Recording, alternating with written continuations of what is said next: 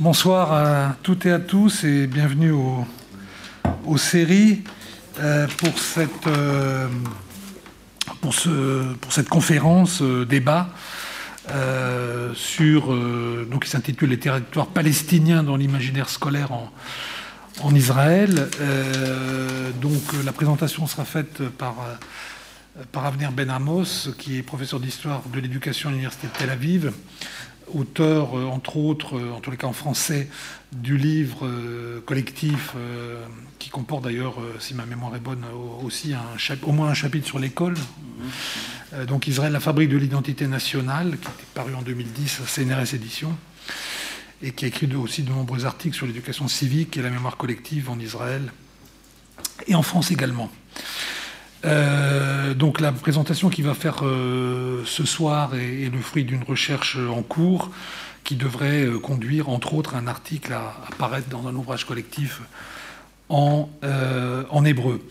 Alors, pour tous ceux qui s'intéressent un peu aux questions de, construction des, identités nationales, on, sait que à la fois l'histoire et, et la, géographie sont toujours finalement très sollicitées par les euh, par l'éducation, hein, en particulier par, les, par, les, par les écoles. Hein. Euh, il y a eu pas mal de, de, travaux euh, d'historiens qui ont montré comment, par exemple, si on pense au, couple, comme on dit, franco-allemand, à la fin du 19e et jusqu'en en fait, jusqu'en 1945, l'histoire qui était racontée aux enfants dans les écoles était évidemment une histoire très marqué par la, par la dimension, par la dimension euh, euh, nationale, euh, avec évidemment des visions assez différentes entre les deux côtés du, du, Rhin. Ben, tout ça persiste en fait jusqu'à nos jours, et c'est aussi vrai pour, pour, pour, l'espace géographique, hein, surtout lorsqu'il est disputé comme on le verra ce soir. Donc Avenir va, qui est aussi euh, donc invité pendant tout le mois d'octobre euh, aux, séries, va donc faire sa, présentation pendant une, cinquantaine de minutes, après quoi bah, on ouvrira le, débat, vous poserez vos questions, et puis euh, il répondra, et puis voilà. Sans plus tarder, je lui passe la parole. Bonsoir à tous, à toutes. Je tiens d'abord à remercier euh, Alain Dikoff pour m'inviter euh, aux séries comme chercheur associé. Euh, c'est un grand plaisir d'être ici parmi vous, bénéficier de, l'aide à la recherche. Et, je voudrais commencer par une citation assez récente du premier ministre israélien, Naftali Bennett, qui a dit dans un discours à l'ONU le 26 euh, septembre 2021, euh, et je cite, Trop longtemps, Israël a été défini par les guerres avec nos voisins. Mais cela euh, n'est pas l'essence du peuple d'Israël. Les Israéliens ne se réveillent pas le matin en pensant en conflit. Ils veulent vivre une bonne vie, s'occuper de leur famille et créer un monde meilleur euh, pour leurs enfants. Fin de citation. Après, il a ajouté qu'Israël était la seule démocratie au Moyen-Orient. Alors, comment expliquer euh, ces phrases de Bennett? Il me semble que le mot euh, le plus pertinent dans ces cas est le mot normal. Bennett veut présenter l'État d'Israël comme un État normal, mais qu'est-ce que ça veut dire euh, normal dans, ces contextes? Dans les contextes français, par exemple, le sens de normal est très clair. Il y a quelques années, euh, le président euh, François Hollande voulait être un président normal. Donc en France, être normal, c'est-à-dire être le contraire de Nicolas Sarkozy. Ça, c'est clair mais en Israël. Pour Bennett, être normal, euh, ça veut dire être euh, une démocratie comme les autres démocratie occidentale. mais voilà le problème. Depuis 67, 1967, Israël n'est pas une démocratie normale, comme les autres, puisqu'elle contrôle aussi le territoire palestinien occupé et la population palestinienne qui habite là-bas, mais qui ne participe pas à la vie démocratique euh, du pays. Un des grands projets euh, de tous les gouvernements euh, israéliens était de rendre cette situation normale dans plusieurs domaines. Ce que je vous propose aujourd'hui, c'est d'analyser la façon dont laquelle ce projet de normalisation a été manifesté dans le domaine de l'éducation. Et je reviens maintenant à l'année 1967. Euh, Nous sommes euh, aujourd'hui 54, euh, 54 ans après la guerre de six jours. Cette guerre a totalement transformé l'État d'Israël. Des vastes territoires et la population qui habitait ont passé sous sa domination et parallèlement, une partie de sa propre euh, population s'est installée dans ce territoire. Tout cela a, euh, a eu un impact considérable dans tous les domaines de la vie de l'État, en premier lieu sur euh, le domaine politique, mais également sur la vie sociale et culturelle des Israéliens. 54 ans représentent une période assez entendue, au cours de laquelle on, aurait pu euh, admettre le fait qu'un tel changement profond s'est bel et bien produit. Euh, l'étudier et l'intégrer au programme et manuel scolaire. Euh, cette conférence, je voudrais faire parler de cette idée de normalisation. mais avant d'esquisser une euh, analyse de l'occupation dans l'imaginaire euh, scolaire euh, israélien, il faut noter que l'emploi du terme occupation dans ce contexte est ambivalent. Le mot hébreu en usage dans l'État d'Israël pour décrire ce qui se passe dans le territoire conquis lors de la guerre de six jours est conquête qui bouge. Mais le terme est trompeur, car il désigne uniquement ce qui s'est passé durant cette guerre. De continuer à employer le terme dans le discours israélien permet de présenter l'occupation comme temporaire et de courte durée, et voir le fait qu'elle se poursuit. Le français, euh, les anglo-saxons utilisent un terme plus précis, euh, parlent d'occupation lesquels termes décrit une euh, action continue et non une action dont l'occurrence est unique. Mais ce terme est lui aussi problématique, car il se réfère uniquement au fait que le territoire conquis en 1967 se trouve sous régime militaire israélien. Ce qui se passe dans le territoire conquis en 1967 est un processus que la plupart des chercheurs définissent comme un processus coloniale, euh, lequel implique aussi qu'une population du pays conquérante s'installe dans le territoire conquis.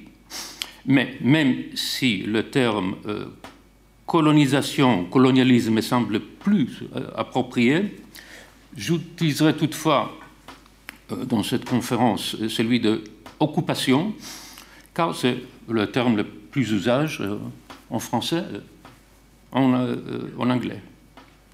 Alors, pour répondre à la question concernant la représentation de l'occupation dans le système scolaire, il faut considérer le domaine où il serait logique de la rencontrer en se basant sur les différentes disciplines, des connaissances et d'activités en vigueur dans le système scolaire.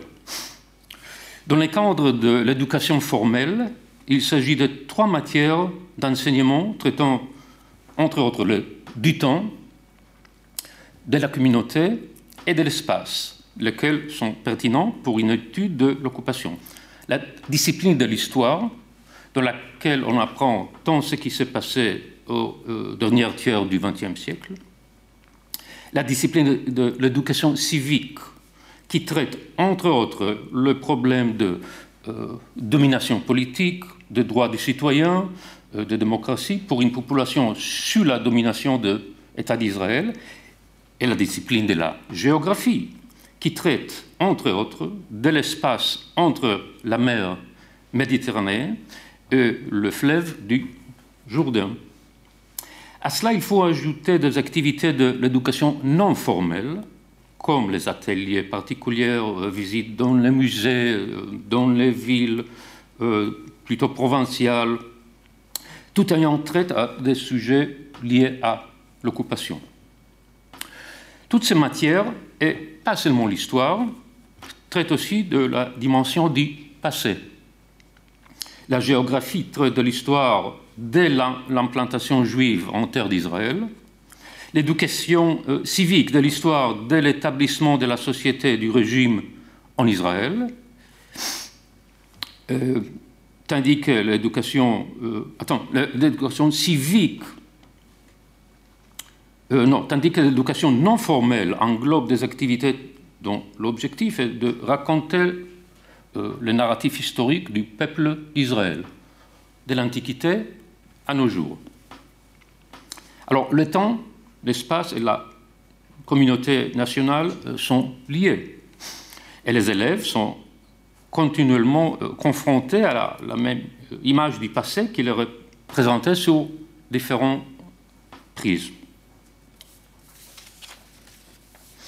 L'hypothèse de base de programmes scolaires en Israël, dans le monde occidental, et de transmettre aux élèves la structure de savoir euh, d'une matière particulière telle qu'elle est enseignée au niveau universitaire en se basant sur la connaissance universitaire existante dans le les domaines. En effet, le euh, concepteur de programme, euh, le rédacteur de manuels scolaires s'appuie sur la littérature scientifique à jour dans les domaines de matière d'enseignement en l'adaptant à l'âge des écoliers.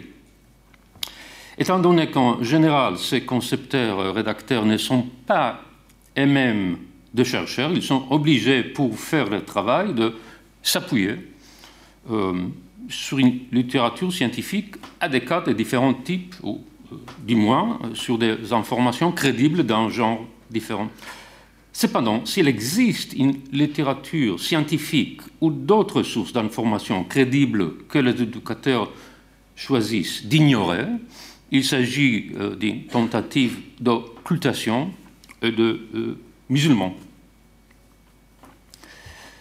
Euh, un, examen rapide de, la littérature scientifique montre qu'il s'agit de centaines d'éléments bibliographiques publiés en hébreu, en anglais, le des langues qui sont euh, pertinents pour les éducateurs israéliens.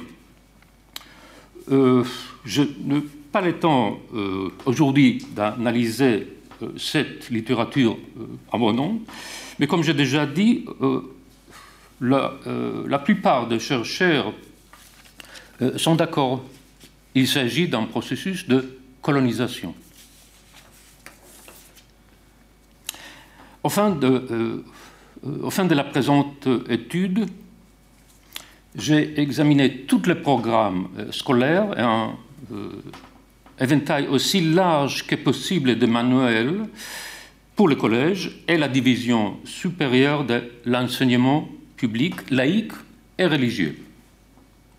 Laïque et religieux juif. Euh, les Arabes font une autre division toute particulière. Et euh, supposons que la question de l'occupation est traitée de manière relativement complexe. La plupart de ces livres ont été agréés par euh, le, ministre, euh, le ministère de l'Éducation et même ceux qui ne l'ont pas été formellement ont été acceptés indirectement par le ministère. Ceci peut être déduit du fait que si le ministère de l'Éducation juge qu'un tel livre ne convient pas, il veillera à arrêter sa publication ou à interdire son usage dans les, euh, écoles, comme cela s'est déjà euh, cela d'ailleurs produit à plusieurs reprises au début du XXIe siècle. Alors, l'étude d'un ensemble de sources montre qu'on peut diviser en deux périodes principales le temps écoulé entre la guerre de six jours et nos jours.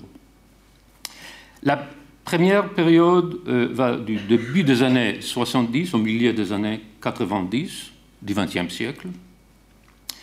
Et il y est surtout souligné l'immense succès de la victoire et sa signification pour la société israélienne. La deuxième période, qui est s'étend de la fin des années 90 à nos jours, présente des approches parallèles.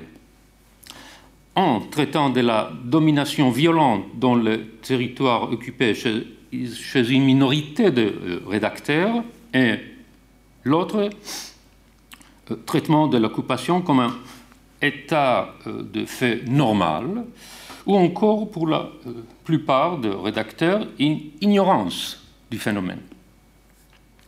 Alors, la première époque. En ce qui concerne le système éducatif, les 30 premières euh, années qui ont suivi la guerre de six jours ont été marquées par une lente intériorisation de la signification de cette guerre et de la nécessité de lui donner une expression dans le programme et le manuel scolaire. Cette période a connu plusieurs événements nationaux, ayant une dimension militaire, étatique et politique. La guerre de Kippour, première guerre du Liban, euh, première intifada, la signature du traité de paix avec l'Égypte, euh, le renversement politique de 1977 avec la montée au pouvoir des partis Likoud, la formation de deux gouvernements d'union nationale. Les ministères de l'Éducation est également euh, contrôlés euh, en alternance par des ministres de deux camps politiques, travaillistes et national-religieux. Cependant, malgré tous ces événements et bouleversements, la manière dont l'occupation était euh, représenté restait relativement stable.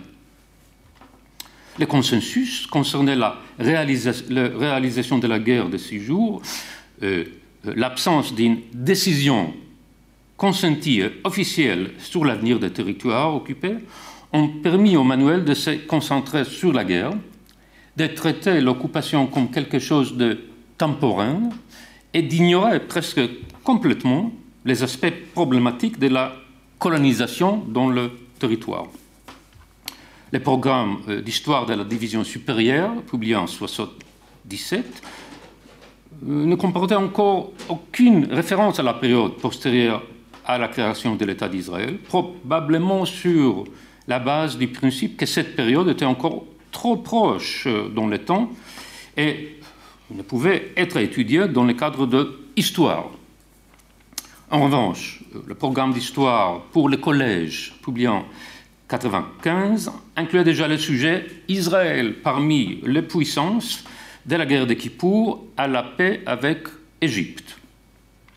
Bien qu'il ne contienne pas de référence explicite à la guerre de six jours ou à l'occupation. Les concepts détaillés dans euh, le plan de 1995 euh, la détente, les accords de Camp, euh, David, la guerre de Kippour, indique qu'il s'agit d'une perspective politique d'un an et non d'un examen de ce qui se passe dans les territoires occupés.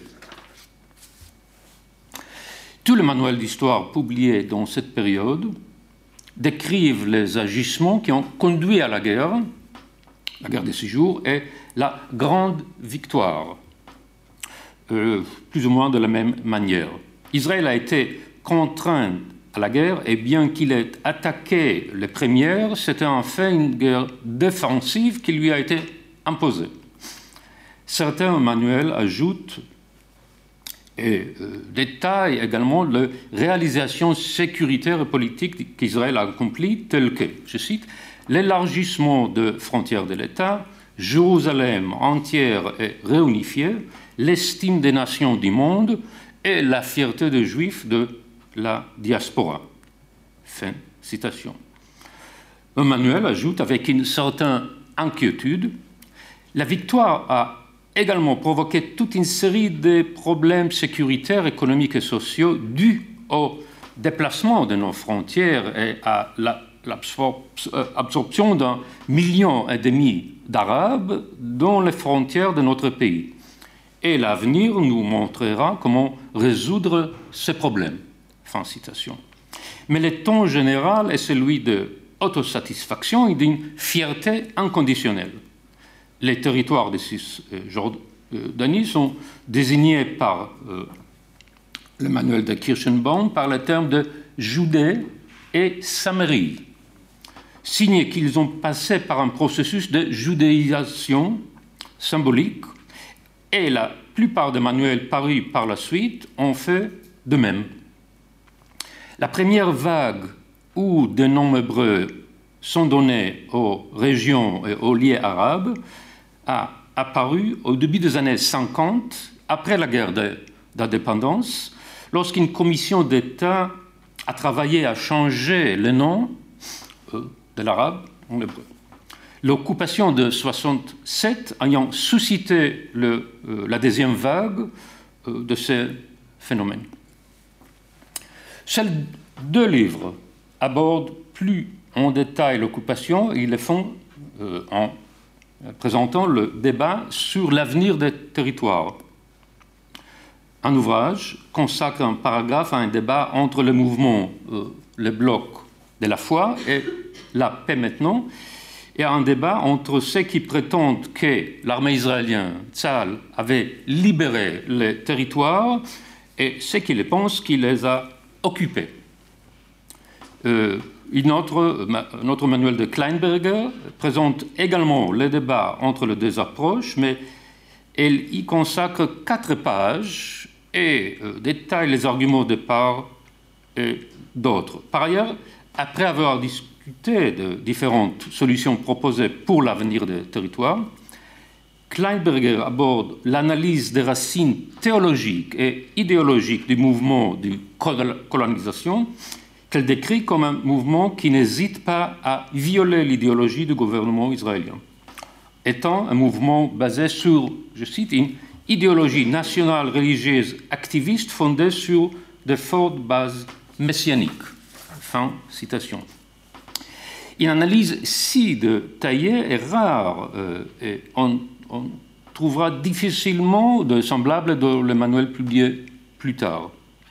Kleinberger inclut également dans son livre une carte euh, d'Israël après la guerre de six jours, dans laquelle les frontières de 49 et les territoires occupés en 67 sont clairement marqués.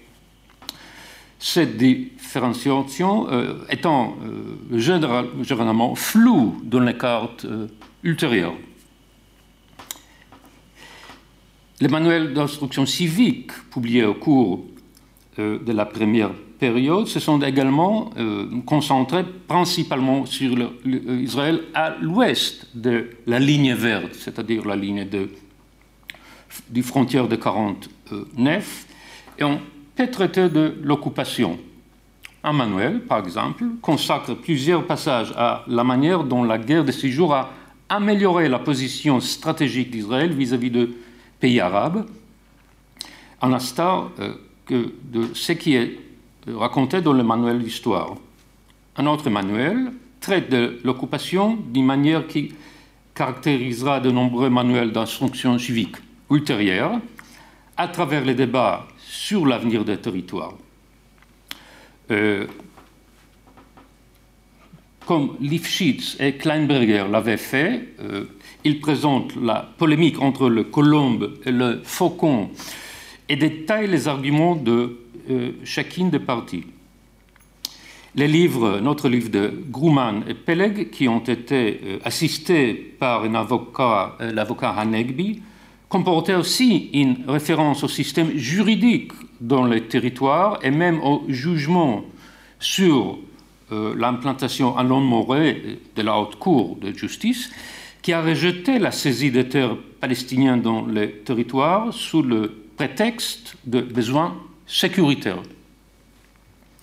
Les manuels de géographie sont les plus détaillés lorsqu'il s'agit de territoires occupés, car le, rédacteur traite de l'espace et ne saurait euh, ignorer euh, la nouvelle région ajoutée au pays.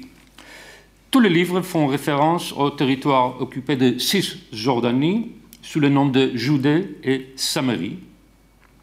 Et dans chacun d'eux, il y a une distinction claire, que ce soit par une carte ou par de moyens verbaux, entre les territoires occupés et les territoires de l'État d'Israël avant 67. Cependant, les manuels scolaires diffèrent les uns des autres dans la façon dont ils décrivent ces zones, la colonisation juive sur le terrain. Il y a des livres qui décrivent en détail les localités arabes dans les territoires occupés et mentionnent en passant les colonies qui y sont établies. Autres livres se réfèrent aux colonies plus en détail et les justifient. Un livre dont ainsi une légitimité historique à l'établissement de colonies, je cite, Jérusalem, la montagne de Judée et la montagne de Samarie sont des noms qui évoquent de nombreux souvenirs historiques. C'est là, dans cette zone de montagne, que notre peuple a fait ses premiers pas qu'il s'est installé et c'est là que s'est formée son identité. Fin citation. Euh, le livre explique le besoin sécuritaire et politique qui ont conduit à la colonisation, mentionne également, je cite, la nécessité de rétablir des villes et villages juifs qui ont été détruits à la veille de la création de l'État, avant 1948. Dans ce cas aussi, la légitimité tient en partie à l'histoire, même si c'est une histoire relativement récente. Celle, euh, un ouvrage euh, de Bargal et Sofer déclare d'un ton critique qu'il, euh, je cite, qu'il n'existe pas d'autre cas dans l'histoire moderne mondiale d'un pays prospère et dynamique dont les frontières ne sont pas reconnues.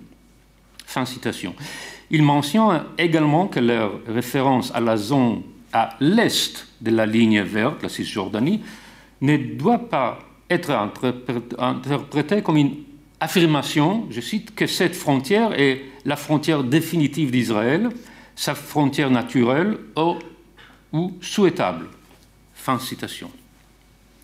Je pense maintenant à la deuxième époque, l'occupation entre reconnaissance et déni.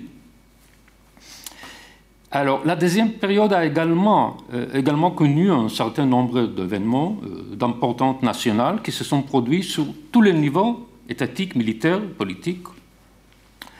Certains se sont produits plusieurs années avant l'introduction des changements dans les manuels scolaires, mais il y allait d'en tenir compte en raison de décalage euh, temporel qui existe habituellement entre de tels événements et leur impact sur le système scolaire.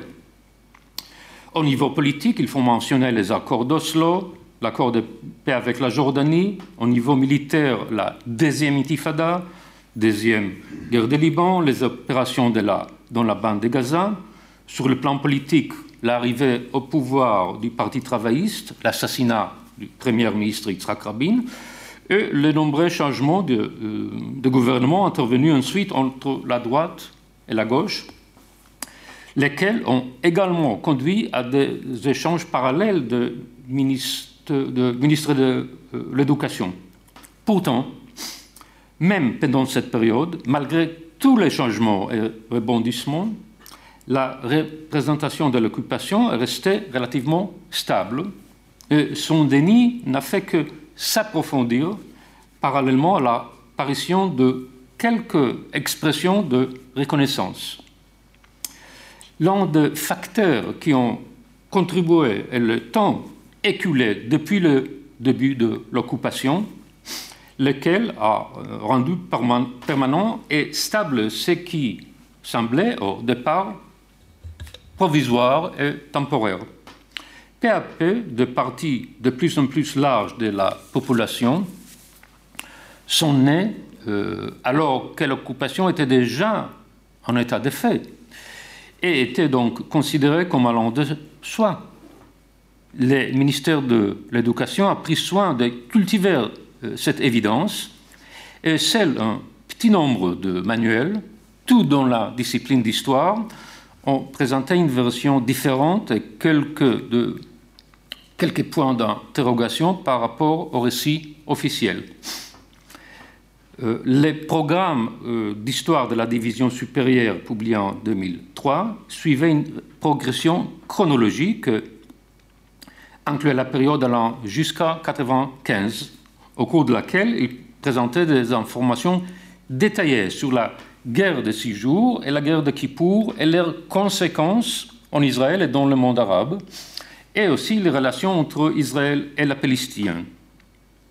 Suite à la publication du programme de 2003, le euh, ministère de l'Éducation a lancé en 2004 un appel incluant des directives pour la rédaction des manuels scolaires, montrant qu'il fallait, dans l'étude de cette période, insister sur la guerre de six jours et celle de Kippour, leurs causes et leurs conséquences. Les auteurs de livres, de livres devraient alors décider ce qui devait être inclus dans la rubrique Résultats de la guerre de six jours et comment traiter de l'occupation. Alors, reconnaissance, d'abord, dans l'histoire. Deux de manuels d'histoire publiés au cours de la deuxième période ont été interdits d'utilisation par le ministère de l'Éducation, bien que les raisons de cette interdiction euh,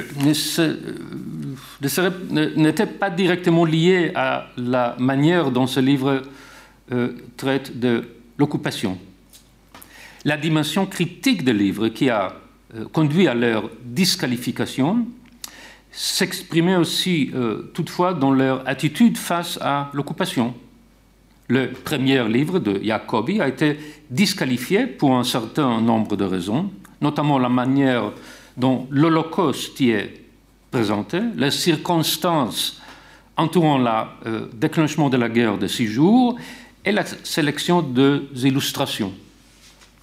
Dans ce livre, comme, euh, comme dans certains livres d'histoire qui l'ont précédé, la controverse sur l'avenir des territoires conquis pendant la guerre est mentionnée, mais ils ne sont pas nommés Judée et Samarie, mais rive occidentale ou Cisjordanie. De plus, il y a dans ce livre une carte de la Cisjordanie et de la bande de Gaza sur laquelle figure la euh, localité palestinienne et juive et leur nombre d'habitants en 78. Euh, le livre se réfère euh, aussi d'une manière relativement détaillée aux actions des colons. L'affaire des mouvements juifs clandestins ayant perpétré des actes terroristes et projeté de faire sauter la mosquée du Dôme de Rocher à Jérusalem apparaît dans la section Menace contre la démocratie. Et le massacre de fidèles musulmans perpétré par Goldstein en 1994 euh, au tombeau de patriarche et le soutien que cet acte suscita parmi les colons figurent dans la section Opposition aux accords d'Oslo et poursuite de la violence. Le deuxième livre de Domka, Auerbach et Goldberg a été rejeté parce qu'il contenait comme source principale un extrait d'un livre euh, euh, d'un historien palestinien, Walid Khalidi, dans lequel il était allégué que Tzal, euh, l'armée israélienne, avait procédé à un nettoyage ethnique lors de la guerre de 48. L'usage du euh, manuel a à nouveau été permis quand ce passage, ainsi que d'autres jugés inappropriés, ont été omis ou modifiés. Mais le débat sur le territoire n'a pas suscité d'opposition de la part du ministère de l'Éducation. Dans ces livres, la référence au territoire de la Cisjordanie est parfois Judée et Samarie, euh, parfois territoire occupé, dans lequel régnait un régime d'occupation et où se produit une annexation, annexion rampante. Selon Emmanuel, la résistance palestinienne à l'occupation se euh, heurtait à une répression israélienne, je cite, ne pas compte de contraintes des droits du citoyen en Israël. Fin citation. Ce qui a, à son tour, enflammé le nationalisme palestinien, a donné naissance à des organisations rebelles et à la première intifada, dite soulèvement populaire. Comme dans le premier livre de Jacobi, celui-ci présente aussi une carte de la Cisjordanie et de la bande de Gaza où sont indiquées villes, villages euh, palestiniens et juifs en 1997 euh, avec le nombre de leurs habitantes. À côté de cette carte apparaît une question qui fait une allusion délicate aux conséquences possibles de l'acte de la colonisation. Je cite Les opposants à l'établissement d'implantation soutiennent que celle-ci constitue un obstacle à la paix. Comment la carte exprime-t-elle cette revendication? Fin de citation. Des autres livres traitent également en détail la question des territoires occupés. Ces faisant, analysent aussi l'activité de colons. L'un euh, de Barnavi et Navet. Il semble qu'il préfère voir Israël, il préférait euh, voir Israël se retirer euh, unilatéralement de territoires occupés après la guerre de six jours, ce qui, je cite, aurait pu changer le visage du conflit du Moyen-Orient? Fin citation. Cependant, comme je cite, Israël a choisi l'autre option, s'accrocher au territoire qu'il a conquis, fin citation, il n'avait d'autre choix, euh, Barnavi et, euh, euh, n'avait que de consacrer un chapitre entier au processus de transformation des Palestiniens, des réfugiés, à, en nation. Ce faisant, il traite aussi de la de la polémique sur le sort des territoires, du messianisme du bloc de la foi, et l'organisation terroriste clandestine de colons qui a été euh, repérée en 1984 et auquel le livre de Jacobi faisait également référence. Barnavi et Navet ajoutent encore que les membres d'organisations qui ont été arrêtés ont été traités avec bienveillance et indulgence et ont rapidement été libérés de prison. Comme Domka, Urbach et Goldberg, il montre également de la compréhension pour, le pour la première intifada, euh, la qualifiant éruption nationale sans précédent et euh, ajoute qu'elle a prouvé l'écoute du contrôle des territoires, et l'absence de solution militaire à la résistance palestinienne. Euh, je passe euh, le deuxième livre. Alors, même si on peut citer un certain euh, nombre de livres qui sont décrits de matière critique l'occupation en cours, il est douté que les enseignants dans les classes les ont utilisés. Un examen des questionnaires des examens du bac, baccalauréat d'histoire des années 2010 jusqu'à aujourd'hui révèle que dans aucun questionnaire ne figure des questions concernant le changement à long terme ayant eu lieu dans les territoires occupés. Certaines années, comme 2007, 2010, 2016, il y a eu certes des questions sur l'impact de la guerre de six jours sur l'État d'Israël, mais les bonnes réponses selon les directives envoyées aux enseignants correcteurs, faisait référence aux effets immédiats. Élargissement des frontières, accès aux lieux saintes, élargissement des zones de peuplement, amélioration de la situation internationale et création d'un débat sur l'avenir de territoire. Étant donné que les examens de, du baccalauréat déterminent euh, en fait les matières enseignées en classe, il est euh, très probable que les enseignants ne soient se soient contentés d'enseigner uniquement les effets immédiats de la guerre. Je passe maintenant à la, au déni de l'occupation. Premier cas d'étude, histoire. Contrairement à ces livres, il existe d'autres manuels d'histoire qui ignorent l'occupation ou la rendent normale et évidente. Les livres de Barillal et Inbar, par exemple, mentionnent à des reprises, après la guerre des Six Jours et après la guerre de Kippour, les débats sur l'avenir des territoires occupés, désignés dans leurs livres par territoires détenus, soit par euh, territoires détenus, soit Judéa et Samarie, et mentionne dans ce contexte le mouvement de bloc de la foi et la paix maintenant. Mais, outre cela, il ne fait aucune référence à ce qui se passe dans le territoire occupé.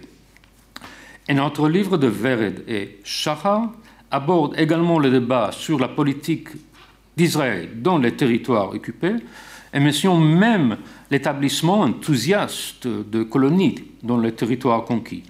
Mais ne s'étend pas au-delà. Euh, notre livre de Mashal, quant à lui, traite relativement assez largement du débat sur l'avenir des territoires occupés, mais alors qu'il consacre une page et demie à présenter la position du bloc de la foi et à décrire les implantations des manière positive, il ne consacre qu'une demi-page aux positions des opposants et aux implantations. de plus, Bien que le livre traite à euh, abandonnement les accords de paix avec l'Égypte et la Jordanie, il ne mentionne qu'en quatre mots les accords d'Oslo avec l'autorité palestinienne, lesquels ont procédé euh, l'accord avec la Jordanie. La dimension visuelle du livre souligne également l'attitude positive de l'auteur envers les colonies. Une photographie en couleur de la colonie de Malé Adomim montre le parc de jeunes, son gazon verdoyant, avec la question que peut-on apprendre de la photographie sur les considérations qui ont conduit à la création de Male Adomim? Par opposition, trois pages plus loin, une photographie en noir et blanc représente les émeutiers palestiniens jetant des pierres sur des soldats de Sahel pendant la première intifada. Le livre de Giladi et Hertz, notre livre destiné à l'enseignement national religieux, adopte le point de vue de Colomb de manière encore plus directe.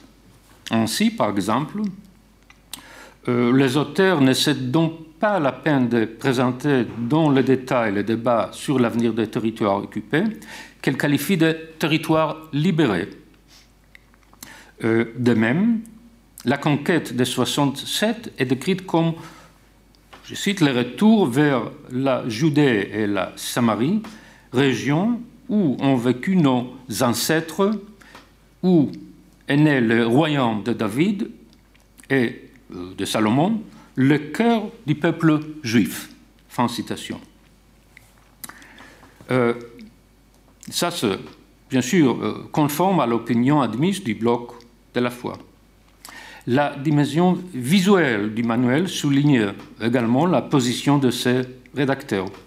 Des photos décrivent les enfants de Képhar et Sion retournent sur leur terre et la joie de pionnière de Sébastien, notre implantation, ainsi qu'une carte des colonies urbaines juives établies en terre d'Israël, lesquelles, selon les auteurs, créent une continuité entre le 19e siècle et la période d'après 67.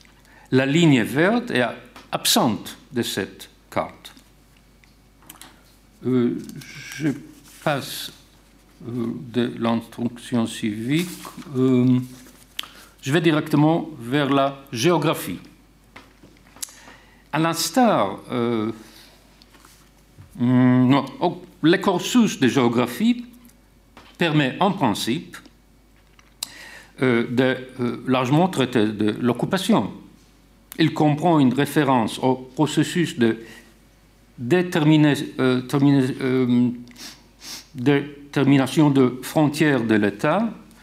Au terme de ligne verte et ligne violette, frontière avec la Syrie, aux caractéristiques de l'établissement de Judée, Samarie et sur les auteurs du Golan, et un conflit entre les Israéliens et Alors, à l'instar de autres manuels qui décrivent les débats au sein de la société israélienne sur l'avenir du territoire, les manuels de géographie n'ignorent pas non plus les débats entre l'État d'Israël et les Palestiniens sur l'emplacement de euh, la frontière entre eux. Ces livres, cependant, décrivent l'occupation de 67 et la mise continue sur ce territoire dans un langage qui occulte la violence impliquée dans ces actions. Ainsi, par exemple, on peut trouver dans l'un des livres de la déclaration qu'après la guerre, je cite, les territoires de Judée et de Samarie, euh, qui, comme indiqué, n'étaient pas sous domination israélienne jusqu'alors, sont passés sous son contrôle. Fin citation. Notre livre affirme que, je cite, la proximité géographique entre le peuplement juif et le peuplement arabe conduit à la survenance de graves incidents de violence entre les populations. Fin citation. Ignorant euh, la part de l'État d'Israël dans la création de cette euh, proximité. Par ailleurs, l'histoire euh, se greffe parfois sur la géographie et la colonisation en Cisjordanie indirectement justifiée en mettant l'accent sur, je cite, les racines du peuple d'Israël et sa culture dans, le, dans euh, les régions de Judée et Samarie. Et il y a aussi des citations euh, de la Genèse et du livre de Josué, citations bibliques, qui justifient la colonisation juive de ce lieu. Euh, le livre de géographie comprend de nombreuses cartes censé décrire l'espace entre la mer Méditerranée et le Jourdain. Ces cartes, plus qu'elles ne reflètent la réalité spatiale, indiquent la perception spatiale du système éducatif et la tentative de euh, l'inculquer aux élèves. Les principaux témoignages de l'attitude du système éducatif par rapport à la dimension spatiale de l'occupation et l'existence ou l'absence de la ligne d'armistice de 49, connue sous le nom de la ligne verte. Cette ligne a été effacée des cartes officielles de l'État d'Israël suite à une, à une, directive gouvernementale de novembre 67. Et depuis, elle n'apparaît que sur les cartes historiques qui décrivent la période avant 67. La ministre d'éducation Yael Tamir, travailliste, qui avait tout à fait compris que l'absence de la ligne verte sur la carte, sur les cartes euh, affectait la perception spatiale des élèves, a demandé en 2006 au personnel de son ministère de la faire à nouveau figurer euh, sur les cartes illustrant la période d'après 67. Cette décision a suscité de vives protestations au sein de la droite. La directive de Tamir ne s'est cependant pas concrétisée en raison de son remplacement une année après par le ministre Guidon Sar, membre du parti Likoud, la droite. Les différentes cartes qui apparaissent dans le livre de géographie et euh, de la seconde période décrivent donc euh, l'espace qui s'étend entre la mer Méditerranée et le Jourdain comme un espace uniforme. Et il est impossible de distinguer les zones occupées en les consultant. Bien que quelques taches brunes apparaissent parfois au centre, indiquant la zone A contrôlée par l'autorité palestinienne, ces livres ne euh, fournissent aucune explication concernant les différentes zones sous contrôle de l'autorité palestinienne. Je voudrais vous montrer quelques cartes euh, dans les ouvrages de géographie. Voilà la première. Alors on voit les frontières de l'État, le Negev, à l'est, les rivières, la Jordanie à l'est, et quelques taches, pas très claires, au milieu, c'est la zone A de l'autorité palestinienne. Notre ouvrage, c'est les frontières entre 67 et guerre, après la guerre de Kippour, 74. On voit que la péninsule de Sinaï, très clairement, mais toujours à l'est, la même frontière. Voilà, notre ouvrage pour, pour le lycéen, c'est toujours pour le lycéen. La bande de Gaza est inclue dans les frontières à l'ouest. Au milieu, quelques tâches chez la zone A. Et puis, à l'est, toujours les frontières avec la Jordanie.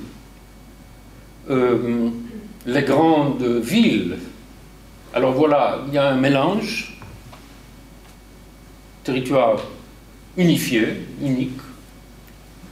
Frontière toujours les rivières euh, euh, du Jourdain. Ça, c'est pour l'école primaire. Notre ouvrage, toujours l'école primaire, même image. ça, c'est plutôt cadre qu'on appelle physique, géographique, physique. Pas de frontières. Un autre cas, euh, école primaire, en euh, jaune, c'est-à-dire les zones qui sont euh, sous la responsabilité de l'autorité palestinienne. Pas très clair, qu'est-ce que ça veut dire même chose pour, pour le lycée, encore. Et ça, c'est dans le manuel civique contemporain qui a, été utilisé, euh, est utilisé depuis 2016. les implantations juives et arabes c'est très difficile à voir, mais il y a quand même la ligne verte, mais presque imperceptible. Mais les villes sont pareilles en Israël et au territoire occupé. Ça, c'est le manuel civique.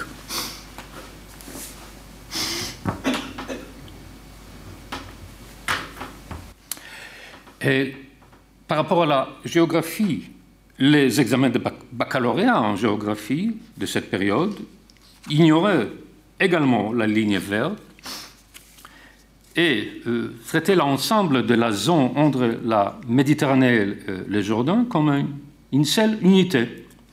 Ainsi, par exemple, lors de l'examen de l'été 2011, euh, une question est apparue faisant référence à la population juive de Judée et Samarie en tant que population israélienne, tandis que l'examen de 2014 euh, euh, comprenait la carte d'Israël sans la ligne verte, se référant au Jourdain comme frontière temporaire avec la Jordanie.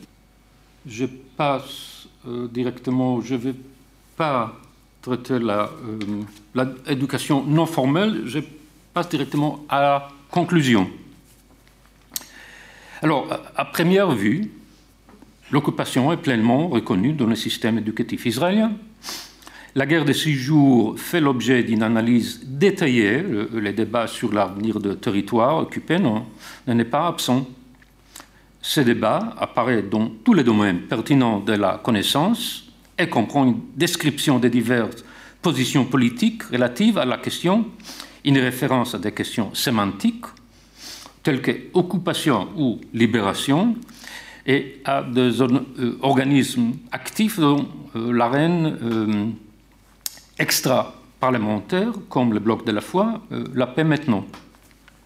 Mais un examen plus attentif révèle qu'à l'exception de quelques cas isolés, la plupart des manuels scolaires et des programmes euh, informels nient en réalité l'état de fait colonial qui prévaut dans le territoire occupé depuis 1967. Ces dénis se manifestent de deux manières. D'une part, le PDK fait sur euh, ce qui s'est passé dans les territoires occupés dans les décennies qui ont suivi la guerre de six jours, et d'autre part, la normalisation de l'occupation. Dans le livre où apparaît la normalisation de l'occupation, la colonisation juive dans le territoire et le statut inférieur des résidents palestiniens sont présentés comme des phénomènes naturels et évidents dont il n'est pas nécessaire de tenir compte. Dans ces contextes, une distinction euh, doit être faite entre le déni, que j'appellerais déni simpliste, qui prétend qu'il n'y a rien, et le déni qu'on peut appeler comme déni interprétatif plus complexe, basé sur le fait que le sujet qui se souvient, je cite, sait mais ne sait pas non plus, ou bien sait, mais ne veut pas ou est capable d'admettre qu'il sait. J'ai pris cette citation d'un article de Ben Atwood sur euh, le denial à l'Australie, qui traite la même question, de, le, déni vers le passé. En Australie, c'est les aborigines. De ce fait, le déni apparaît si subtilement qu'il est difficile de mettre le doigt dessus. Il ne tient pas à l'affirmation que l'occupation n'existe pas, mais à la façon dont elle, elle est absente du discours où elle aurait dû apparaître, ou encore à la façon dont elle est représentée dans le discours. Les faits concernant l'occupation sont visibles, non seulement pour ceux qui euh, parcourent la vaste littérature scientifique écrite à ces propos, mais aussi pour ceux qui lisent les journaux euh, et suivent les nouvelles dans les médias électroniques. Et pourtant, ils ne sont pas présents dans la plupart, la plupart des manuels scolaires. Et le déni de l'occupation est doublement déroutant à la lumière de la référence à une autre question controversée dans l'histoire de l'État d'Israël, la guerre de la dépendance, la dépendance est la Nakba palestinienne. Alors que la Nakba est considérée comme une question euh, particulièrement sensible dans le système éducatif israélien, et que les livres qui en traitent ont été explicitement interdits d'utilisation dans les écoles, l'occupation n'est pas devenue l'objet d'une interdiction officielle. Pourtant, la position qui apparaît dans la euh, plupart des manuels depuis plusieurs décennies est une position de déni basée sur l'indifférence ou la normalisation. Cette position peut s'expliquer dans un contexte d'autocensure par un évitement volontaire de fournir certaines informations. Euh, Daniel Bartal, un collègue de moi, psychologue social, soutient que ce phénomène, qui apparaît dans divers domaines de la société, a un certain, euh, certain nombre d'explications, dont l'une des plus importantes est la volonté d'éviter de nuire au groupe auquel appartient l'individu. Comme on l'a montré, le phénomène d'autocensure n'est pas étranger au domaine de l'éducation et est particulièrement néfaste en raison de la capacité de adultes à influencer la conscience des adolescents. Euh, d'un autre côté, c'est peut-être précisément pourquoi il est si répandu dans le système éducatif israélien. L'un des principaux rôles de l'éducation en Israël est de façonner la conscience des élèves conformément au récit sioniste officiel et la reconnaissance du fait de l'occupation pourrait nuire. Merci.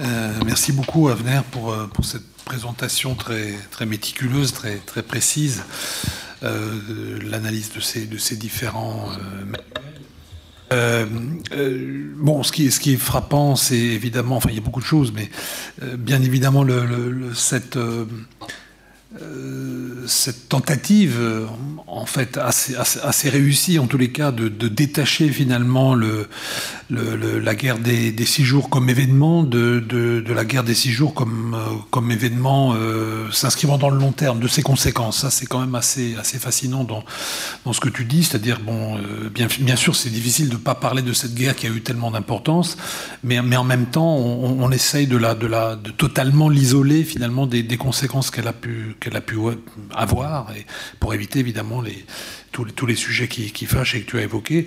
Euh, deuxièmement, ça c'est alors déjà un peu une question. Je ne sais pas si, des travaux euh, on, peut être, on, soit si toi-même ou, d'autres ont pu s'intéresser à ça. Ce qui m'intéresserait de savoir aussi, c'est de savoir si euh, dans il y a des travaux qui ont été faits sur la réception c'est-à-dire qui, comment les, élèves en fait, hein, que ce soit euh, des élèves du primaire ou, peut-être encore davantage parce qu'ils peuvent mieux formaliser les choses, des élèves du, secondaire, euh, qu'est-ce qu'ils ont comme image mentale, comme carte mentale euh, précisément de ces espaces-là? Euh, est-ce que est-ce qu'on a des données sur ça, euh, sur, la, sur la réception, euh, quel, quel, type de, de, de, représentation les, les, les, adolescents en fait hein, ont de, ces espaces-là après être passés par un système qui, de façon dominante, ça tu on, on l'a bien compris, et va, dans le sens d'un effacement, par exemple de la ligne verte, donc il n'y a pas de représentation, il n'y a pas de représentation, en tous les cas sur les cartes, ou très très peu de cette ligne verte. Est-ce qu'on a une idée de, de, ce que ça fait au niveau de la représentation euh, chez, les, jeunes? Alors évidemment, ils sont soumis à d'autres influences que l'école. Ça, c'est aussi important. Il y a énormément d'autres influences que l'école. L'école, c'est un élément euh, parmi d'autres. Aujourd'hui, euh, il est évident qu'il y a déjà toute l'éducation informelle que tu as pu évoquer. Bon, il, peut y avoir les mouvements de jeunesse, il peut y avoir beaucoup de, beaucoup de choses aussi qui vont dans ce sens-là. Et puis il y a tout simplement les, les, les réseaux dans lesquels ils, ils vont, ils, vont se, se, trouver, tout, tout, tout, ce à quoi ils sont soumis aussi euh, par les réseaux sociaux, par, euh, qui a évidemment énormément d'influence aujourd'hui euh, et, qui, qui, joue aussi évidemment dans, dans, dans, dans la carte mentale qu'ils peuvent, qu'ils peuvent avoir. Mais bon, voilà. Donc ça, c'est une question que, que j'aurais, mais peut-être avant que tu y répondes, on va, on va donner la parole à la, salle. Alors, Sharon et Dominique, ok Bonjour, euh, merci beaucoup. Euh, voilà, j'ai appris beaucoup de choses, c'était intéressant. Euh, alors moi, j'avais peut-être, je vois, d'après ce que vous dites, les choses peut-être en trois.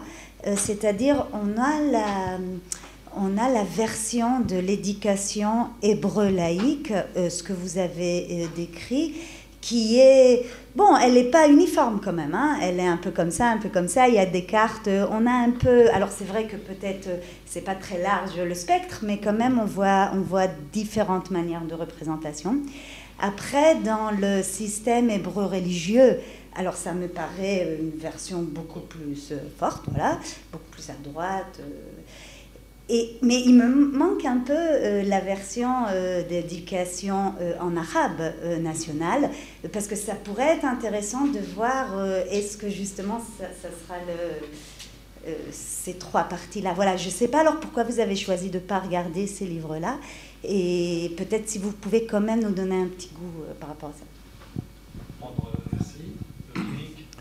Merci. bonsoir, c'était tout à fait passionnant. Bravo, c'est vraiment un travail euh, remarquable. J'espère qu'on en aura une version euh, élargie et, complète. Moi, je voudrais juste une précision, parce que c'est quelque chose que je n'ai jamais compris. Euh, de mémoire, il y a eu un manuel nouveau d'histoire qui est paru en 99, qui était, je crois, de Navet. De... Navet et... Et... Et trois autres... Voilà c'est un Palestinien mhm. et il y avait aussi euh, les Allemands derrière. Voilà. Bon, ça je m'en souviens bien, je l'avais même vu, j'en avais vu des traductions, etc. Je me souviens qu'il intégrait non pas les travaux des nouveaux historiens, mais un certain nombre d'éléments sur les rapports de force en 47-48, sur les éléments d'expulsion des Palestiniens. Ce n'était pas euh, un discours euh, politique, mais enfin, ça intégrait des choses. Je me souviens aussi qu'à peine euh, Sharon arrivait au pouvoir, sa ministre de l'Éducation a interdit ce manuel. Mais c'est là que j'ai un doute et j'aimerais bien comprendre. Quand on interdit un manuel, il faut en mettre un autre. Or, à l'époque, il n'y en avait pas d'autre. C'est-à-dire qu'il fallait le temps d'en fabriquer un autre. comment s'est opéré l'interdiction? Est-ce qu'elle a été très rapide, je crois, mais je ne sais pas. Et deuxièmement, est-ce qu'il y a eu une transition et, comment ça s'est fait? Parce qu'on ne peut pas laisser les, élèves euh, ou les, étudiants ou les collégiens dans le vide. Hein.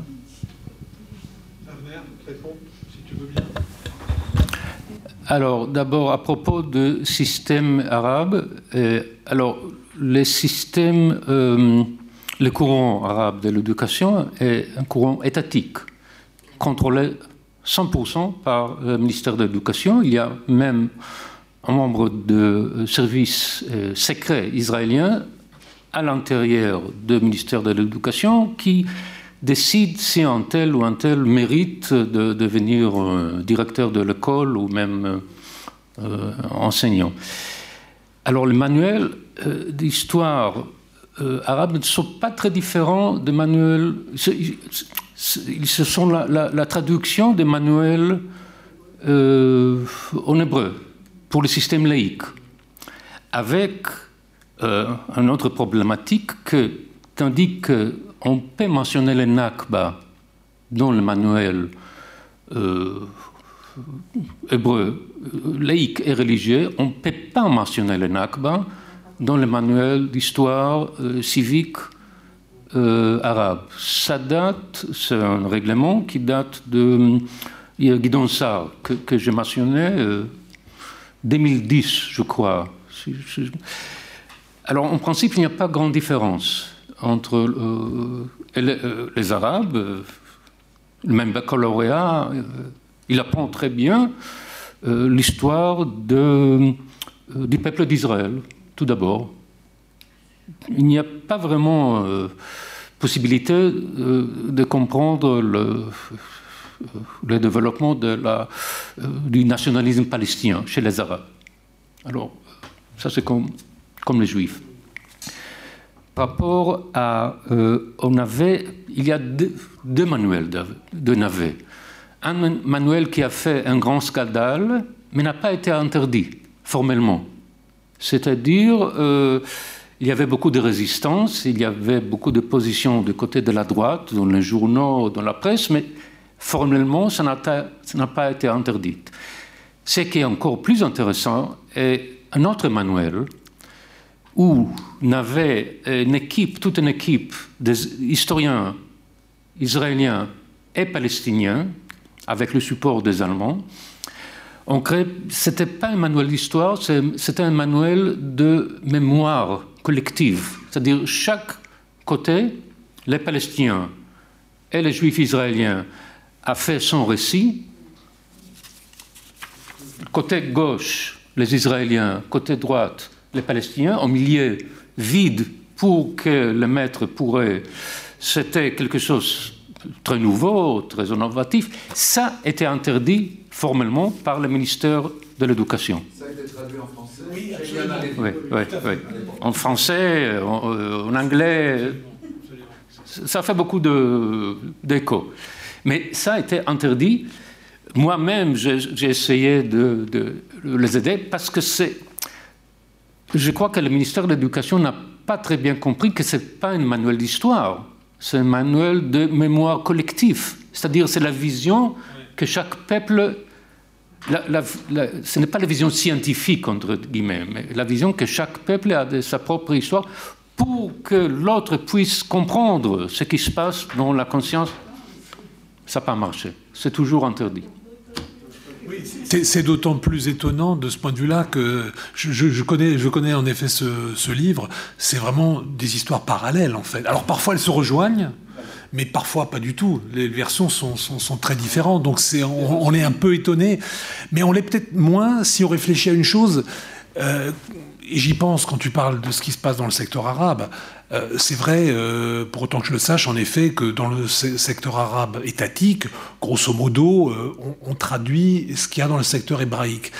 Mais c'est là qu'on se rend compte que dans un État qui, quand même, bon, malgré tous ses défauts, où il y a quand même aussi une, démocratie vivante, qu'il y a quelque chose qui, ne laisse pas d'interloquer malgré tout. Et, c'est vrai aussi d'autres États démocratiques, c'est ça qui est important. C'est-à-dire, on, on comprend très bien que bah, je veux dire, la population arabe, les jeunes arabes, ils ont aussi d'autres sources d'information. Donc ils savent très bien que la Nakba existait. Mais malgré cela, l'État, dans les manuels officiels, va quand même faire un effort pour qu'il y ait une version qui soit promue. C'est ça qui est quand même assez fascinant, parce que dans un régime qui est un régime totalitaire, comme ça a pu exister en Union soviétique ou en Allemagne, bon, bah là, il y avait une version, l'État imposait une chose, et il y avait il n'y avait pas d'espace public où d'autres vérités pouvaient émerger. Là, on est dans un espace public il y a d'autres vérités qui émergent, mais malgré ça, l'État va quand même chercher à ce qu'il y ait des versions quelque part officielles finalement de l'histoire qui soient véhiculées. C'est ça qui est quand même assez fascinant, je trouve, de, voir comment l'histoire fonctionne malgré tout, y compris dans des régimes, euh, dans, des régimes politiques ouverts, où quand même on va chercher à, exclure d'autres versions de, ce qu'il y a dans les manuels. Alors même que les jeunes en question vont pouvoir avoir ces informations ailleurs, sans aucun problème. Ça, c'est quand même assez... Euh, troublant, dans le fond. C'est troublant. Qui, qui... ce qui était interdit, c'était pas le texte, en fait, mais le fait que les historiens israéliens et palestiniens étaient élaborés. Ça, sans doute aussi. Ça, sans doute aussi. Oui, j'ai deux précisions à demander. La première, c'est qu'il me semble que vous avez dit que que les chercheurs israéliens véhiculent une image négative de l'occupation. Il me semble que la réalité est beaucoup plus nuancée. Pour un Ilan Halevi, par exemple, un Israélien qui est foncièrement et chercheur aussi contre l'occupation, vous avez le fameux Benny Morris, qui non seulement euh, dans la dernière version de ces ouvrages, véhicule une image très positive de l'occupation, ce qui n'était pas le cas au début. Et ma deuxième question, ça c'est mon dada de démographe, est-ce que les manuels scolaires dont vous avez référence parlent explicitement de la démographie des colons israéliens dont la fécondité, dont le taux de natalité dépasse aujourd'hui celui de l'Afrique subsaharienne, c'est-à-dire un record mondial, comparé à celle des Palestiniens qui se cassent la gueule. Est-ce qu'il y a, euh, comme je travaille beaucoup sur le sujet, j'aimerais une précision de ce point de vue. Merci beaucoup. Oui, non, moi je voulais revenir sur le manuel euh, Histoire de l'autre. Hein. Enfin, je, t'ai très au fait de la façon dont ça a été, vous devez le savoir mieux que moi. C'est un projet de la société civile et pas euh, du système éducatif, euh, soutenu effectivement euh, par l'Allemagne et d'autres interventions étrangères, mais de chercheurs et de, pédagogues israéliens et palestiniens, on ne parle pas d'arabes israéliens, mais de palestiniens, et Dan Baron du côté, israélien de Beersheba, Adwan, j'oublie son prénom, du côté palestinien. Ils ont travaillé sur des dates. C'est-à-dire qu'ils euh, ont travaillé par tranches. Ils ont pris d'abord quatre dates 1917, Balfour, 48. Je crois que c'était ensuite la première intifada, j'oublie la quatrième date. Donc sur quatre dates, d'abord quatre dates, ou 67 évidemment, chacun a écrit sa version. Et comme tu le présentais, il y avait effectivement la page d'un côté, la page une page blanche au milieu, soit pour faire un jour une page commune, où chacun pouvait compléter. Ensuite, ils ont fait d'autres dates, ils ont rajouté d'autres dates. Liana Levy a traduit, enfin a fait traduire en français, nous on avait aidé à sa diffusion, la première euh, version des quatre premières dates. Ensuite il y a une deuxième version avec d'autres dates qui ont été rajoutées, d'autres dates. Et je sais que ce manuel, qui n'était pas un manuel officiel, a été utilisé euh, par des enseignants, même si ce n'était pas officiel, en complément des livres officiels. Donc ça permettait d'avoir un accès à la vision de l'autre. C'est ça l'intérêt de cette démarche alors ensuite, effectivement, ça s'est arrêté. Dan Baron est décédé et Edouane aussi. Mais voilà. Mais ça a eu une durée de vie et traduit en anglais, en français, en arabe, évidemment. Euh, une question par contre à propos de la frontière de la ligne verte. Je me souviens que Yuli Tamir, qui a été ministre de l'Éducation, je crois en 2006 à peu près, par là, avait demandé à ce que sur les cartes on remette la ligne verte. Alors je veux savoir si ça a été... Oui, oui, tu le dis. Donc voilà, donc euh, il y a eu quand même des, étapes et le débat, ça dépend en fait de qui est au poste ou qui ne l'est pas. Moi je voulais demander si en, feu travail vous, euh, avez imaginé, pu imaginer un récit alternatif dans les manuels scolaires. Euh, parce que ce que vous décrivez, en tout cas la dernière, la dernière tendance, elle reflète la droitisation d'Israël, elle reflète une radicalisation, une, en particulier le délitement de la, ligne verte. Tout ça part à peu près de la deuxième intifada, de l'échec d'Oslo, etc. Donc c'est cohérent par rapport au contexte politique. Euh, à la montée de, des partis religieux, qui ne commencent pas là, mais qui certainement prennent de l'ampleur. Alors la question, elle est, ça a l'air d'être une question euh, sur euh, laisser jouer votre imagination, mais en fait c'est plus réaliste que ça, c'est-à-dire dans le contexte de l'Israël des, deux dernières décennies. Est-ce que vous, en faisant ce travail, en, en relevant tous ces points, vous avez pu imaginer euh, la possibilité d'un récit alternatif? Euh, Oui, en gros, la question c'est est-ce que, euh, après tout le travail que tu, as fait, on, pourrait dire ça un peu, un peu, comme ça, mais je ne sais pas, je force peut-être un petit peu, quel type de récit on pourrait proposer c'est ça la question. Quel type de récit on pourrait proposer Je voulais juste dire, dans les manuels d'histoire Si vous me permettez, ce que vous, ce que vous décrivez mhm. est cohérent dans le contexte politique israélien. Je vais peut-être enlever le masque, ça ira mieux. Dans le contexte politique, dans l'évolution politique d'Israël des 20 dernières années, à partir de la deuxième intifada. C'est cohérent, ça, ça, colle. Donc ma question, en fait, elle est simple. C'est en faisant ce travail, est-ce que vous, chercheurs, vous avez pu imaginer un autre récit dans les manuels scolaires, mais qui soit pas, c'est-à-dire l'imagination ne peut pas être complètement libre parce qu'il faut un élément de réalisme qui tienne compte de ce qu'est Israël aujourd'hui, c'est-à-dire une réalité très différente de ce, qu'il était pendant, Oslo et euh, à l'époque où il y avait une vraie gauche, où il y avait un vrai camp de la paix, etc. Voilà, c'était ça la question. Tu veux bien répondre? Alors d'abord, en ce qui concerne euh, l'image euh, de territoire occupé, euh, je dirais qu'il faut distinguer entre la description très simple comme des territoires occupés et même avec l'aspect de colonisation et la justification de cela. C'est-à-dire, la plupart des chercheurs ont dit oui, ce sont des territoires occupés avec un procès de colonisation. Il y a quelques... Ça, c'est de point de vue juridique très complexe, parce qu'il y a même des juristes qui disent non, ce ne sont pas des territoires occupés parce qu'il n'y avait jamais de souveraineté jordanienne. Bon, ça, dans, ce débat, je, n'entrerai pas, je ne suis pas des juristes, et pour euh, la loi... la loi internationale, c'est toujours de territoires occupés. Pour Benny Morris, même chose, euh, la façon qu'il décrit 48. Euh, il parle lui-même de, euh, de massacres, de nettoyage ethnique, de tout cela. À l'époque, il était contre. Après quelques années, après vingtaine des années, il était pour. Je, je, je simplifie beaucoup, mais maintenant il dit ça a été justifié pour avoir la cohérence euh, démographique euh, de l'État d'Israël.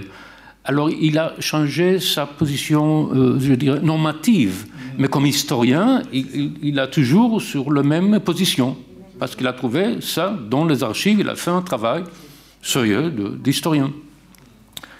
en ce qui concerne Yulie Tamir, comme j'ai déjà dit, elle voulait changer, elle voulait mettre la ligne verte, mais le processus pour euh, de, réécrire, de republier des de, ouvrages scolaires, c'est très lent. Elle a été remplacée très vite. Et Guy Donsard a coupé cela.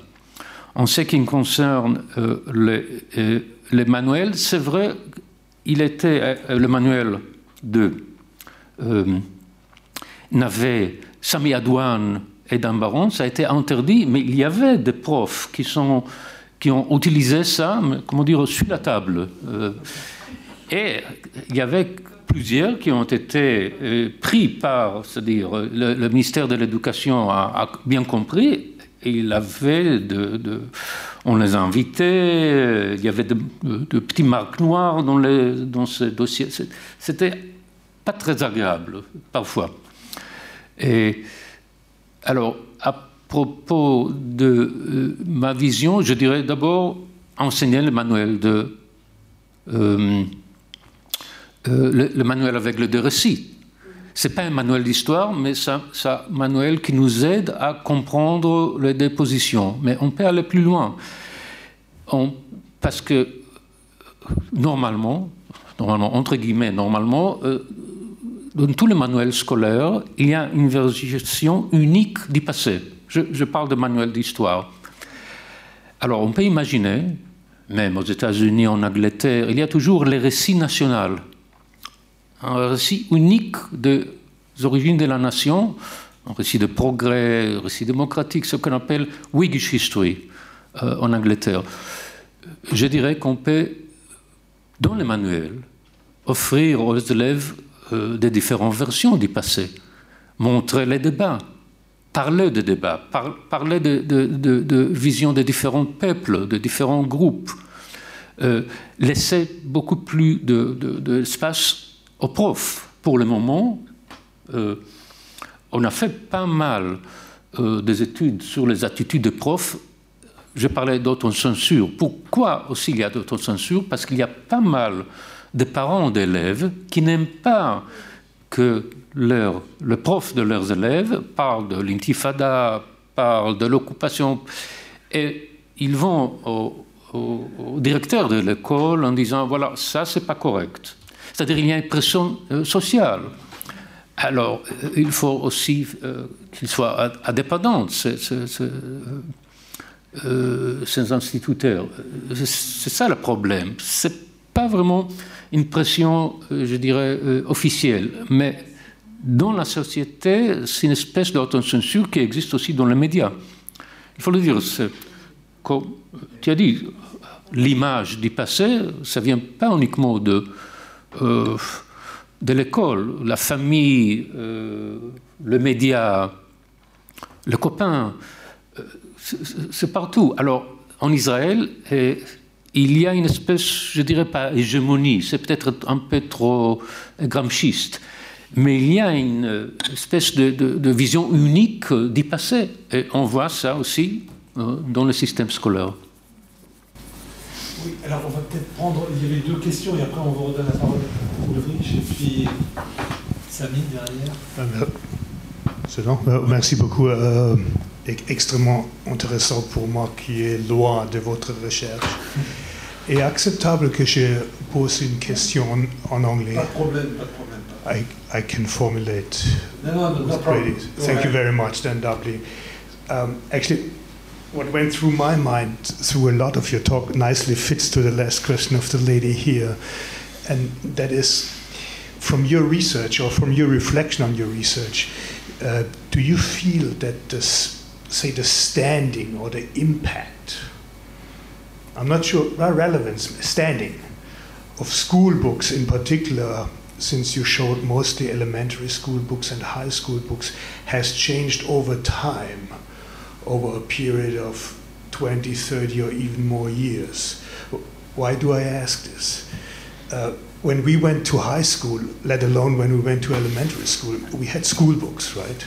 And then we had the books in the house and we could buy books, but we would buy them. I usually bought them one by one or two by two or so, and there were a few libraries around, right? So that was compared to today a fairly closed world. Mm-hmm. Uh, now, I would think that young Israelis or young Arabs, no matter what passport or citizenship, uh, in each individual case, I would think that they do what all other young, what, what all young people do today. They spend a little time with their school books, and probably a lot of time on the internet. And what went through my mind, since there was a, a certain diachronic element, it was not the main element that you had, but was part of your presentation, the chronological element. I was wondering whether you feel or whether you think about your findings and about your the interpretation of your findings and the research, whether you feel this has is this just a little change? Or is this not something that goes much deeper with respect to what school books to the way they stand as part in a context of a larger availability of which today for a 70 year old child, I don't know, is pretty Mm-hmm. much everything. And I'm not asking because I have a particular hypothesis or argument in the back of my mind. I'm asking out of pure curiosity of what you might think. Thank you. Behind you.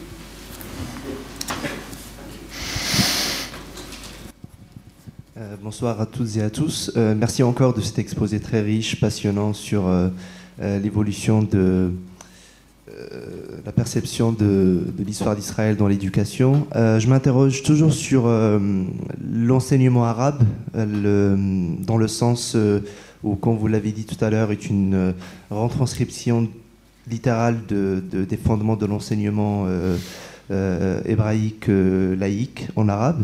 Et euh, et ce qui m'intéresse, c'est la partie euh, cartographie, carte euh, d'Israël par rapport à son évolution historique. Et je me demande en fait sur, euh, sur les mots utilisés pour euh, euh, indiquer les villes, par exemple. Je donne un exemple. euh, vous avez parlé tout à l'heure de, de l'absence de l'utilisation de la Cisjordanie dans les, euh, dans les cartes euh, enseignées dans les, dans les écoles. Euh, et qu'on utilise plutôt Judée, et Samarie. Je me demande en fait, dans l'enseignement arabe, si vous le savez, euh, si on est-ce qu'on indique euh, Yahuda et Samira, comme on dit en arabe, ou on indique Defal Gharbiya, West Bank. Donc c'est la même chose pour les villes aussi, parce que si je prends un Palestinien par exemple, il ne va pas dire Hebron, il va dire Al-Khalil. Donc, et les mots, au-delà du mot, en fait, ils ont une importance très particulière dans la région. Al-Khalil, en fait, signifie la présence palestinienne. Hébron, ça a plus une connotation de présence hébraïque, une présence historique juive. Donc, euh, j'aimerais vraiment savoir si euh, on utilise euh, des termes qui sont plutôt connotés palestiniens, arabes, ou plutôt des termes historiques juifs. Voilà, merci. Oui, c'est- moins une question que toute petite opinion. Si j'en juge par les amis israéliens qui ont des enfants ou des petits-enfants maintenant qui vont euh, au collège, au lycée, euh, dans les dernières années, la pression étatique est devenue plus forte. Pas seulement la société civile.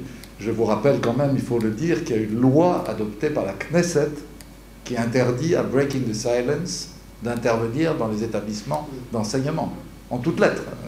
C'est quand même, pour le moins, une intervention euh, d'État. Deuxième remarque, je, comprends ce que Madame voulait dire, mais je ne crois pas que la solution puisse être un jour d'opposer un récit à un autre. Je, partage tout à fait ce que vous dites, c'est d'introduire du débat à l'intérieur euh, d'un récit qui est forcément un récit dominant, comme dans n'importe quel pays, mais où on, on pose des jalons de, de réflexion, de doute, euh, de critique qui peuvent se répondre. Parce que sinon, opposer un récit à un autre euh, dans l'état idéologique de la société israélienne, ça me paraît... Ça, euh, si vous me permettez oui. une interruption, mais Oui, oui, bien sûr. Ça, ça a déjà été fait au moment de- du 50e anniversaire d'Israël, en 98. Pendant vraiment toute une année. C'est l'époque de- des nouveaux historiens, de tout ce discours qui commence à, à- alternatif justement, qui commence à émerger. Là, je ne parle pas du tout du système scolaire, enfin, pour laquelle j'ai le- en général j'ai le verbe haut. je reproche- ah, c'est pour l'enregistrement. Euh, et là, je ne parle pas du système scolaire, euh, mais je parle de- de- au po- dans la société. Alors, je le sais, j'ai passé cette année-là là-bas et bien d'autres, mais à la télé, euh, y compris la, télé d'État, euh, euh, Hachidour, donc le- le- le- l'ancienne ORTF, disons en termes français, complètement contrôlé par euh, le gouvernement. euh, au niveau du discours public, des débats au sein de la société, il y a eu un vrai effort de, euh, tout d'un coup, présentation du récit palestinien. Moi, c'était la première fois que j'entendais parler de la Nakba en Israël dans des débats à la télévision, dans des débats publics. Donc, alors évidemment, le contexte politique était différent. Ceci dit, il y avait Netanyahou au pouvoir, hein, 98. C'était le premier gouvernement Netanyahou. Donc c'était plutôt un, un, une initiative de la société civile. Mais ce que je voulais dire, c'était juste pour renforcer ce que vous disiez.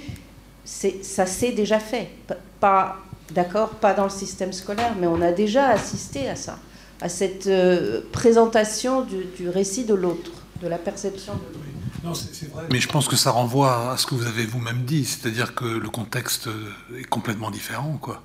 Moi, je me souviens aussi très bien des années 90. Oui, oui, certes, mais c'est vrai qu'on était dans toute la, la, période quand même encore, même le processus de paix n'était quand même pas encore enterré, y compris sous Netanyahou.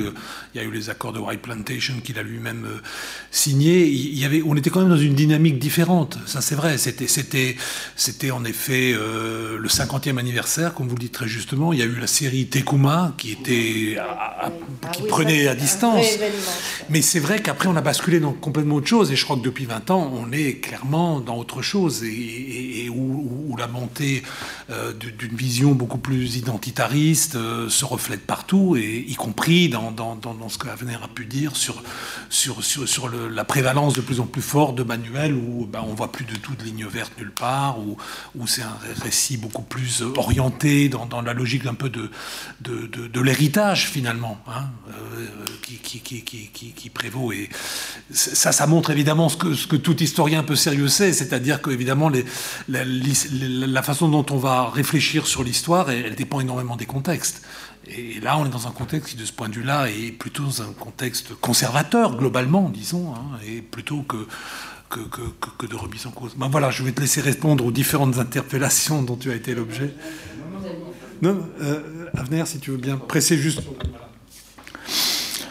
Alors, par rapport euh, aux élèves, euh, ah oui, c'est vrai, c'est, euh, les élèves d'aujourd'hui ne sont pas les élèves d'antan. Bien sûr, il y a l'Internet.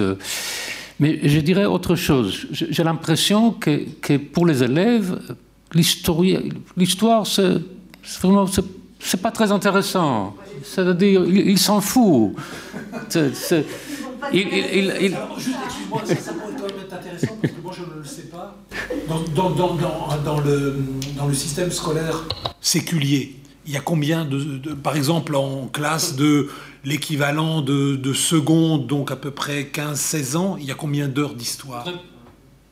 Très peu. Il y a deux ans Normalement, c'est euh, 16 ans et 17 ans pour apprendre l'histoire. Je ne parle pas de l'école euh, primaire, euh, ce qu'on appelle le collège, mais les lycées, deux ans pour apprendre très vite pour le baccalauréat.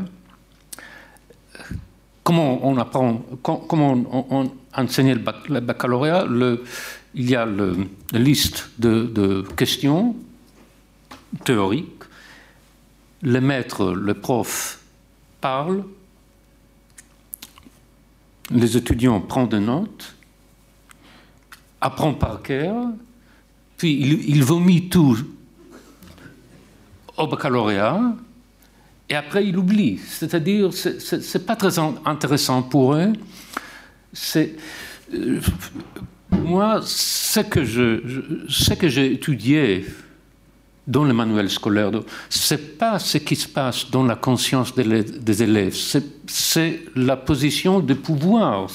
Ce qui m'intéressait, c'est la position de ministre de, l'Éducation, le gouvernement, les, officiers. Pour les élèves, c'est tout à fait différent.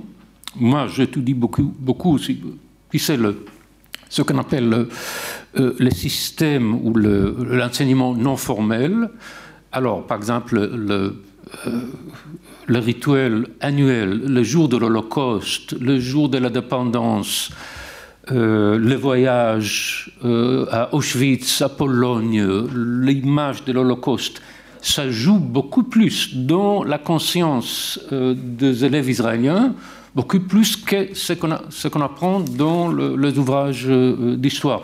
Ils ont, je dirais, un, mémoire assez floue de ce qui s'est passé dans le passé, mais c'est ça qui est important. Il, on était ici, nous-mêmes, à l'époque biblique, on est allé au diaspora, on est revenu, voilà, on est là, euh, on a le droit d'être ici. Euh, bon, les Palestiniens sont là, mais on ne comprend pas très bien qu'est-ce qu'ils font ici, euh, et c'est tout, ça suffit. Et il arrive comme ça à l'armée à l'âge de 18 ans, il ne comprend rien. C'est ça le, le, vrai problème. Alors c'est vrai, ils ont toute le, la possibilité d'apprendre dont l'Internet, il y a des sites, mais il faut la volonté de, le faire. Et la volonté, à, cet âge de 16 ans, 17 ans, peut-être moi-même aussi, je ne savais pas s'ils si, avaient vraiment la volonté d'apprendre l'histoire. Alors, c'est une image assez, assez floue, mais c'est ça qui compte. C'est une image très forte, parce qu'ils sont nés, comme je dis, dans une situation où c'est normal, c'est à nous, tous ces, territoires. Alors pourquoi changer? Pourquoi faire quelque chose, faire autre chose? C'est pour ça que je dis, c'est vrai, les sources de, savoir ont beaucoup évolué, mais il me semble que l'image du passé est plus ou moins la même, la image. À propos de, de système arabe, je n'ai pas fait euh, une étude approfondi sur le système arabe. Je ne peux pas vous le dire exactement, mais je sais que pour presque tous les manuels en hébreu sont traduits en le, même, euh, comment dirais-je, même mot, même concept en arabe.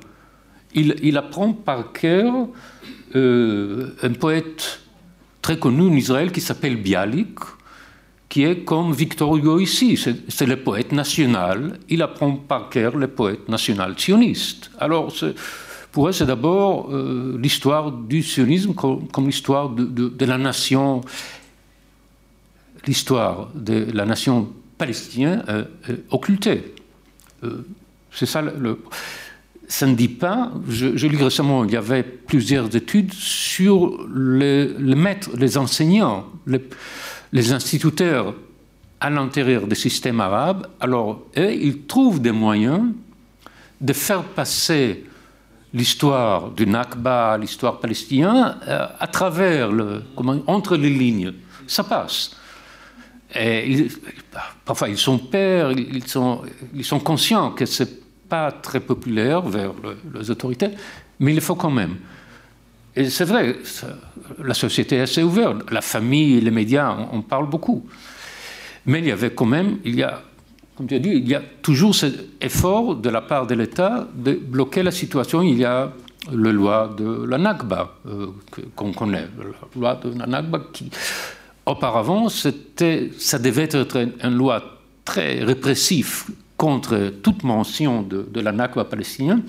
Il y avait un grand débat maintenant, c'est une loi qui est un peu absurde. Il dit l'État ne, va pas subventionner officiellement euh, une institution euh, comme l'université qui, qui enseigne là, qui, qui utilise comme mort euh, la Nakba, quelque chose comme ça. Alors, bon, ça, c'est pas grand-chose, mais quand même, ça, ça, dire, ça, veut dire quelque chose sur la volonté de l'État de contrôler l'espace public justement, ce qui est intéressant par rapport à l'éducation informelle dont vous parlez, c'est qu'il y a, à côté de cela, il y a tout ce qui est euh, du domaine des ONG, des associations, des mouvements à la fois de monde jeunesse, tu parlais de monde jeunesse qui a un rôle très important en Israël parce que beaucoup de jeunes vont dans les monde jeunesse, et puis des ONG qui organisent eux-mêmes euh, euh, de plus en plus des, traditions, de formation, des voyages dans les territoires pour voir ce qui se passe concrètement, etc.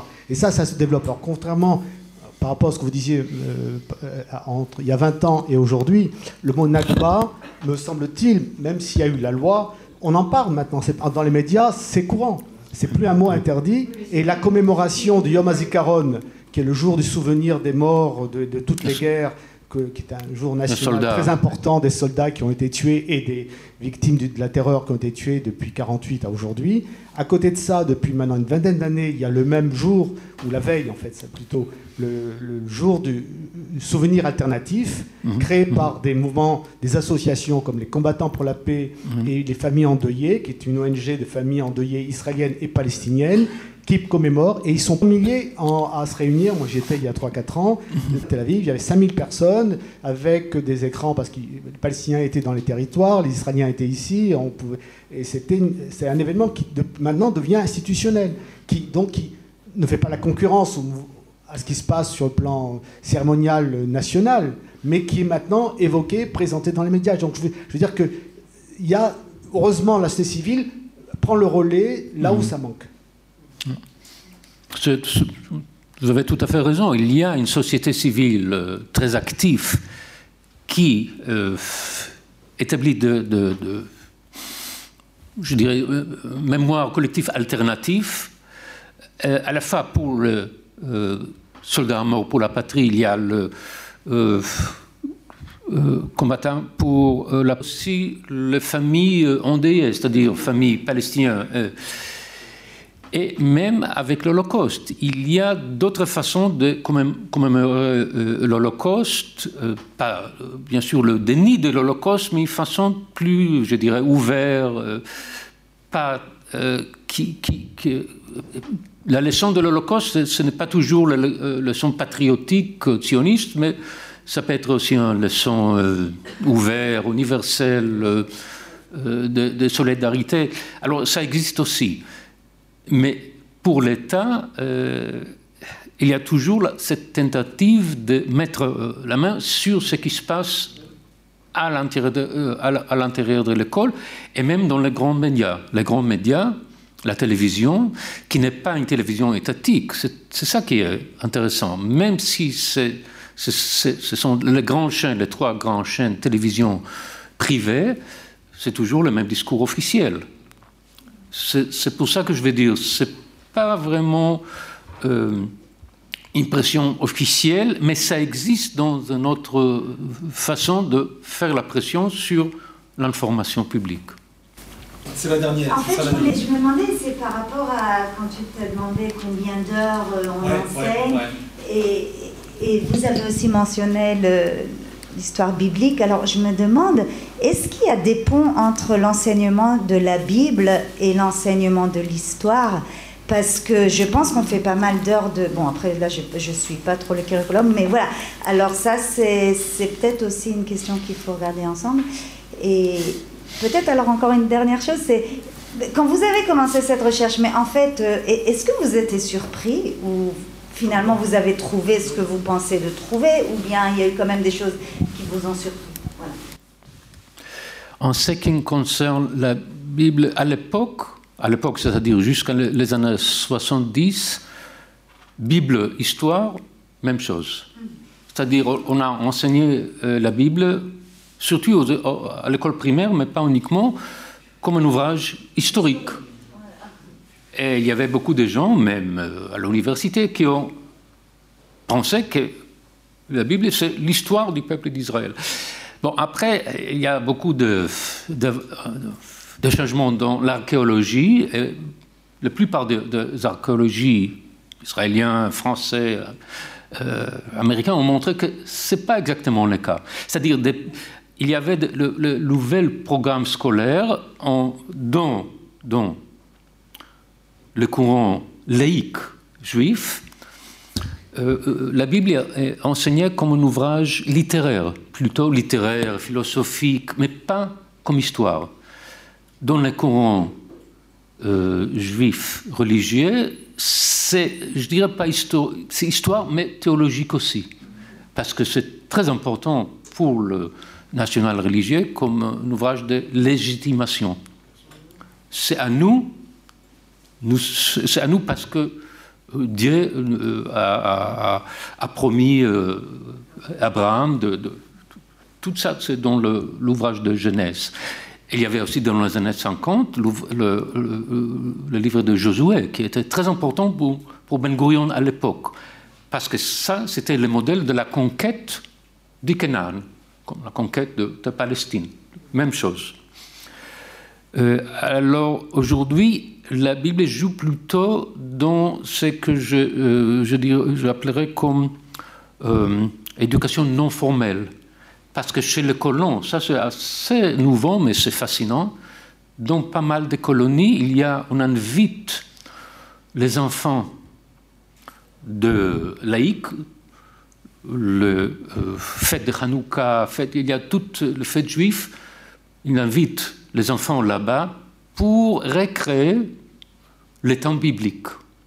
C'est-à-dire être de Maccabéens, être euh, comme euh, les soldats de Josué.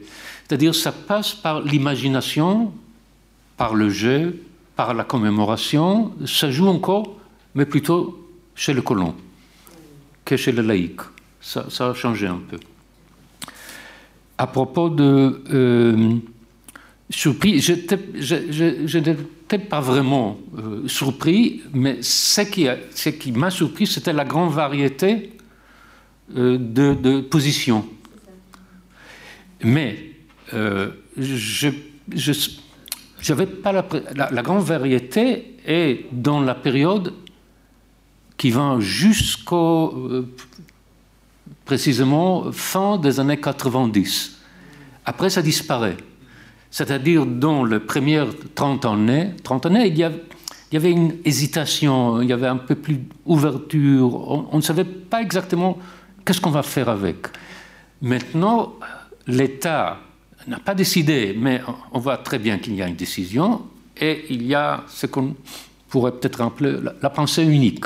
C'est une forme de pensée unique, étatique et aussi à d'autres niveaux. Alors l'espace a, resserré. Pas pour la société civile, mais du point de vue de l'État, c'est resserré. Bien, bah écoute, euh, merci beaucoup pour, euh, cette présentation et, merci aussi à tous ceux qui ont participé au débat. Je pense qu'on a eu un débat très, très riche avec des, questions intéressantes et, et des réponses qui ne l'étaient pas moins.